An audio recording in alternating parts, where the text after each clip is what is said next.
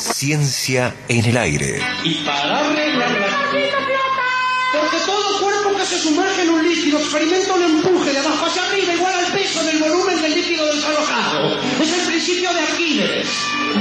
Arquímedes, ese que cuando lo descubrió dijo Eureka. Muchos mitos dando vueltas por ahí. En Mira quién habla, el conocimiento científico tiene la palabra. Con el deber de no divulgar más sonceras y respuestas rebuscadas, el profesor, doctor en astronomía, Guillermo Goldes, trae la papa y nos siembra algunas dudas.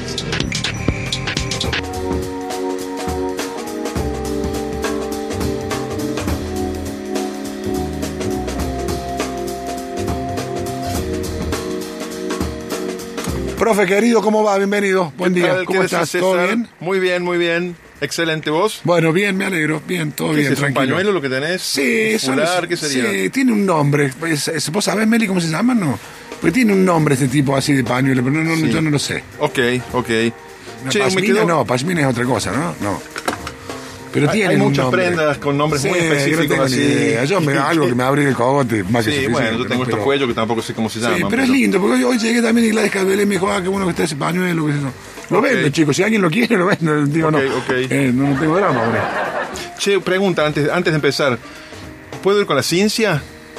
Al, al, al paseo de tierra dentro de aventuras, eh, sí. Tengo dos opciones. O con la ciencia que tengo desde que tenía seis años, Sí. o con la fija que tengo para colgar la esa ropa. ya- la de seis años te va a quedar chica.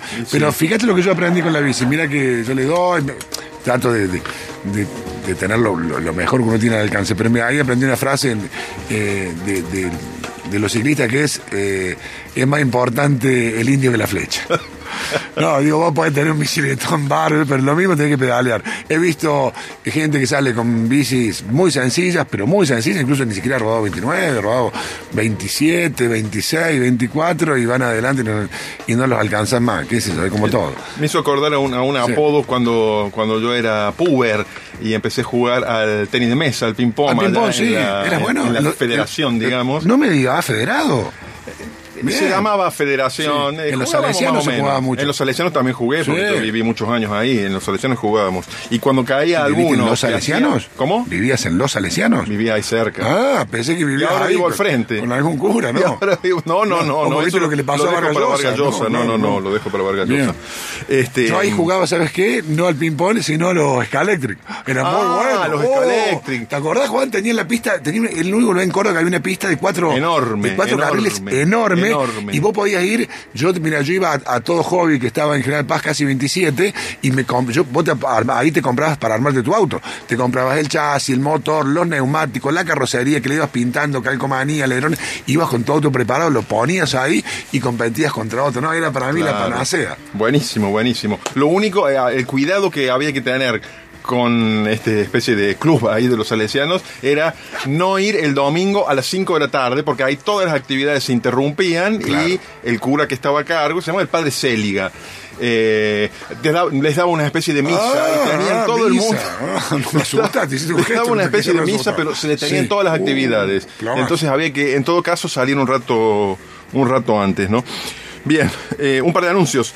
Seguimos inscribiendo para Bien, Astronomía bien, para Todos, bien, que empieza el excelente, 12 de tiempo, octubre. este año es los martes de 19 a 21 y lo que hay que hacer por el momento es enviar un correo electrónico a astronomía.todos Sí. sin acento astronomía arroba gmail.com diciendo me quiero inscribir nombre un teléfono de contacto, DNI y listo. Esa es la preinscripción.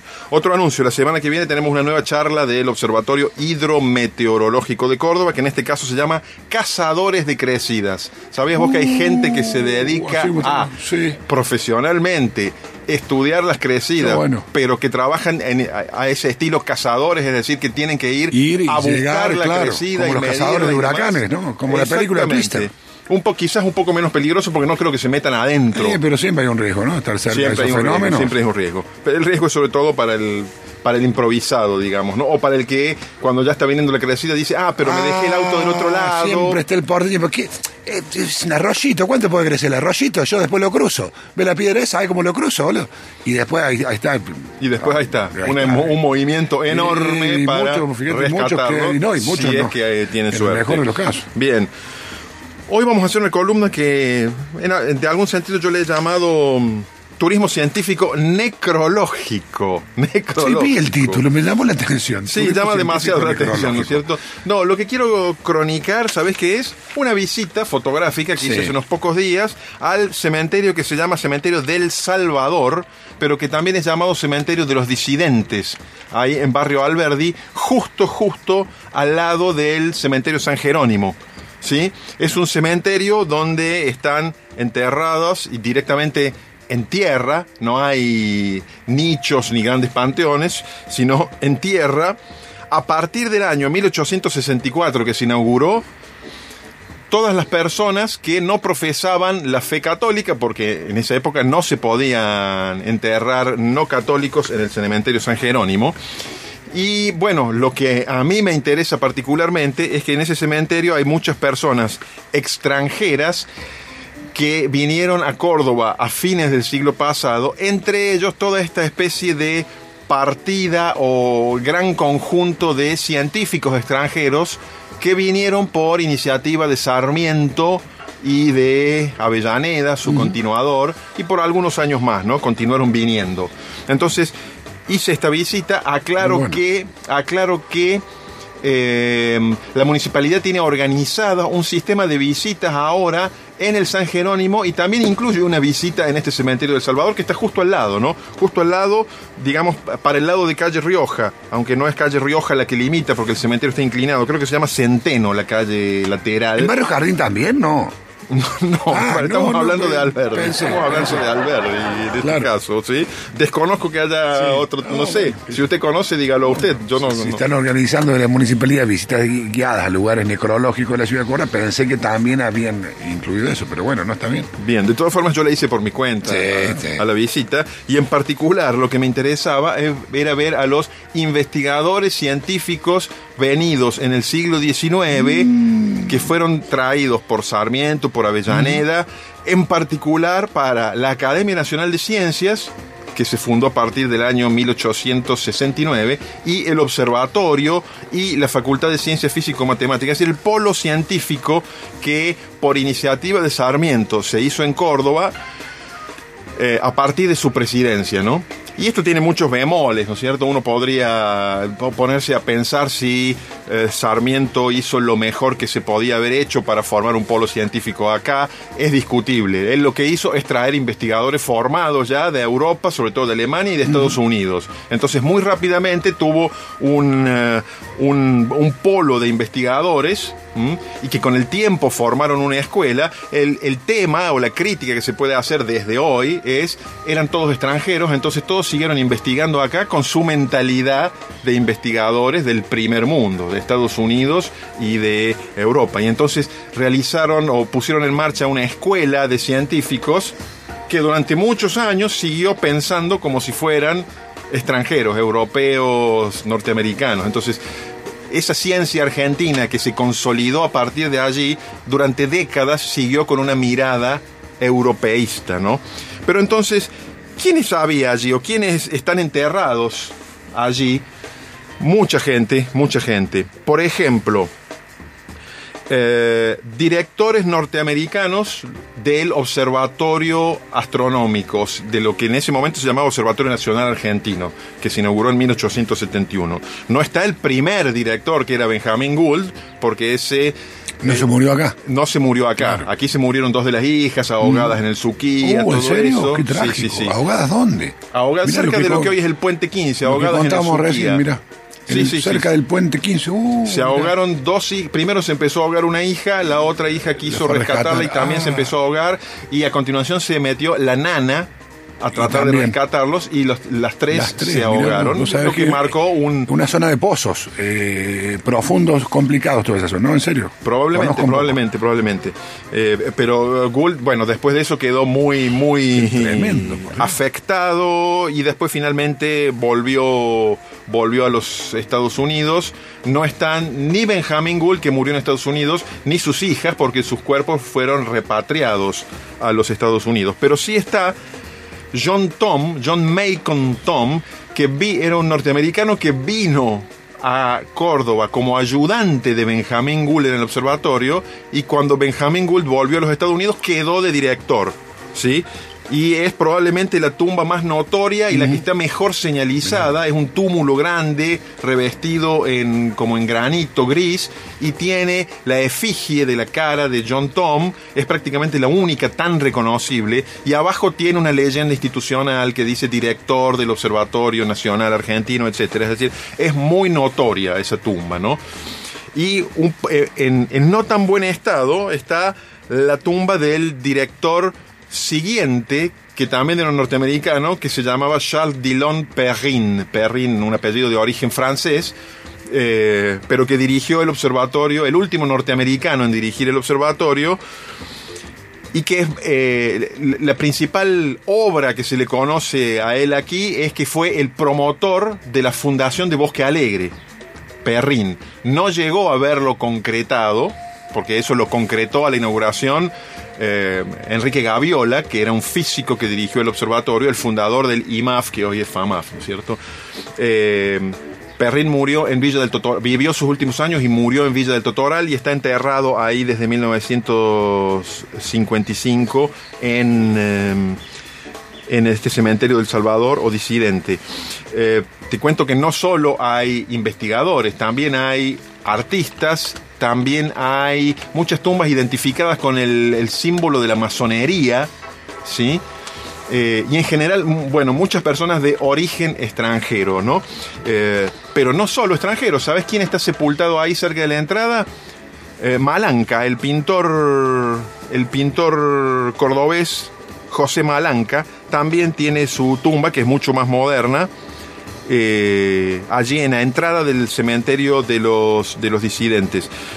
Te aclaro una cosa, vos sabés que eh, esto de los primeros astrónomos norteamericanos que dirigieron el observatorio, bueno, el observatorio se inauguró en 1871, estamos en 2021, se están cumpliendo 150 años en octubre de la inauguración del observatorio que hoy es de la Universidad Nacional de Córdoba, ¿no? Y va a haber seguramente una serie de festejos por esto y va a haber o hubo también alguna visita guiada a este cementerio de disidentes donde reposan dos de los primeros tres directores del observatorio. Te hago un paréntesis, te cuento algo que me parece a mí interesante como astrónomo y como persona que trabajó en el observatorio. A partir de este año, casi con seguridad, por primera vez en la historia, el observatorio astronómico va a ser dirigido por una mujer. ¿Sí? una astrónoma mujer que es más o menos de mi misma generación, digamos, ¿no? Eso es algo que va a suceder pronto, Bien. pronto, y me parece que es, algo como para remarcar también. una, una, de, una de esas instituciones universitarias que todavía no había sufrido eh, una actualización de este tipo, ¿no? Porque, bueno, decanas en, en facultades hay, muchas, ha habido. Al observatorio eso aún le falta y es probable, casi seguro que este año se concrete. Pero no solo había, no solo hay astrónomos en el cementerio del Salvador, también, por ejemplo, están algunas de las maestras que había traído Sarmiento para las escuelas normales. pobre, ¿dónde terminaron? bueno, todas terminaron en algún... Ahí vamos a terminar todas también. Todas terminaron. Vos sabés que eh, de, las de las llamadas maestras de Sarmiento, originalmente eran 65. Él las trajo para las escuelas normales, que te acordás son las escuelas que estaban destinadas a formar maestras. El Carbo, por ejemplo. Como el Carbo, el Carbo. El Carbó se, eh, se creó en el año 1884, es decir, después de la presidencia de Sarmiento. Pero en 1870 ya se creó la normal de Paraná, que fue la primera, y eso sí es durante la presidencia de Sarmiento. Y en total vinieron 65 maestras a la Argentina de Estados Unidos. Cinco murieron en los primeros años, por ejemplo, de cólera y fiebre amarilla, que eran epidemias más o menos frecuentes. 16 regresaron a los Estados Unidos apenas se le terminó el contrato, ¿sí? Otra se casó con el lobizón. Eh, ahí vamos a hablar de los casamientos, ¿sí? 36 enseñaron durante muchos años en Argentina, pero fueron 20 las que se radicaron y murieron en Argentina, en Argentina, ¿sí? Y por lo menos 5 se casaron en Argentina. Ninguna de ellas con argentinos. Mira vos.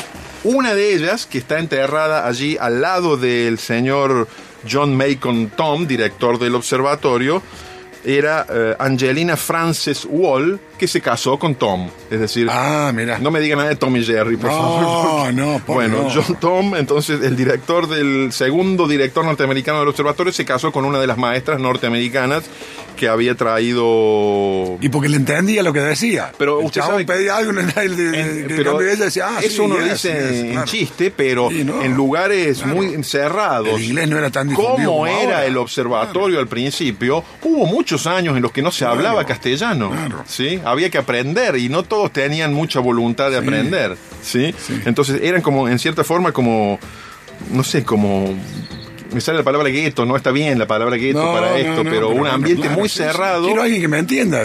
Dijo el corazón, no, los que me entienda lo que estoy pidiendo, boludo, nadie me entiende nada acá. Co- Bueno, correcto. Usted lo dice en chiste, pero es totalmente cierto.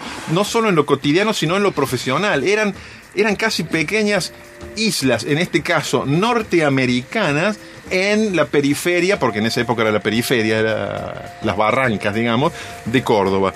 Y le decía, bueno, además de astrónomos, además de maestras, eh, hubo también muchos ayudantes de, de astrónomos, por ejemplo, fotógrafos, cuyas tumbas están allí. Y le comento de uno nomás. Eh, el señor Stevens, ¿sí? Y en la lápida dice textualmente, muerto por un rayo el 16 de febrero de 1834 84, a los 32 años. ¿sí? Una, persona que está documentado que falleció por la caída de un rayo y trabajaba en el observatorio. Eh, bueno, así muchos, muchas otras personas que trabajaron en el observatorio, pero no solo en el observatorio, también en la Academia de Ciencias, porque allí están las tumbas también de un físico y matemático alemán que se llamaba Oskar Doering, ¿sí? que vino junto con su hermano y que llegó a ser decano de la Facultad de Ciencias Físico-Matemáticas, lo que hoy es la Facultad de Ciencias Exactas, Físicas y Naturales, ahí en, Duarte Quirós y, y Vélez Sarsfield, ¿no? Entonces, Oscar Doering también tiene allí su tumba identificable, un geólogo de los fundadores de la Escuela de Geología de Córdoba que se llama Guillermo Bodenbender, o Wilhelm Bodenbender, un biólogo naturalista, Federico Schultz, etcétera, etcétera, etcétera. Es decir, para aquellos a los cuales les interesa la historia, la historia de la ciencia y casi diría la historia de Córdoba del siglo XIX, es sumamente interesante visitar este cementerio comúnmente llamado de los disidentes, pero que se llama de El Salvador, que depende de la municipalidad y que si uno quisiera visitarlo puede mandar un mensaje de WhatsApp porque hay que pedir turno y les paso el número si quieren. 6 metros bajo tierra, 3415. No. Bueno, yo no sé vos, pero yo muchas veces en otros Sí. lugares que visito, visito los Sí, yo cementerios. también he ido. sí. Bueno, el de la Chacarita en Buenos Aires, eh, más de una vez he ido. Y la Recoleta, la Recoleta es uno de los lugares La Recoleta, más ni hablar. La Recoleta es uno de los lugares más visitados de Buenos Aires por extranjeros, ¿no? Y ahí está media historia argentina, o por lo menos media historia oficial argentina, ¿no es claro. cierto? Bueno, se puede enviar un WhatsApp al número 537-6772, repito, 537-6772, pidiendo turno para Bien. hacer cualquiera de los circuitos que son Excelente, muy 10 bueno. entre el Museo San Jerónimo y el Hay una, Museo Disidente. hay una serie en Netflix que se llama Dark Tourist. Eh, que tiene como objetivo mostrarte lugares que se supone que tienen que ver con la ne- necrología o lugares peligrosos donde han ocurrido grandes tragedias. Ir a Chernobyl, por ejemplo. Eh, a, a hacer turismo, ir a, a grandes cementerios. Está imagino buena que la son de 10 capítulos. estarán incluidos. Es medio escabrosa, tiene un nombre eso, sabes que no es eh, turismo necrológico, pero quiere decir más o menos lo mismo y no me lo puedo acordar. Ahora, Sí, pero se deja ver la serie. En París hay catacumbas que se Claro, pueden bueno, las, catacumbas más, y es impresionante cómo están apilados los esqueletos, pero realmente apilados, o sea, uno arriba de la otra, miles de esqueletos porque han quedado ahí en las catacumbas. Sí. Tremendo. Sí, sí, sí. no, no es en Barrio. Jardín eso, la catacumba. Digo, porque estás haciendo pero es tremendo. Me hace señas, no, como nadie lo ve, y me hace, me hace el gesto, Cuando no, no es en. Barrio Jardín. No. usted, Bueno, usted. muy bueno, profe. Me encantó.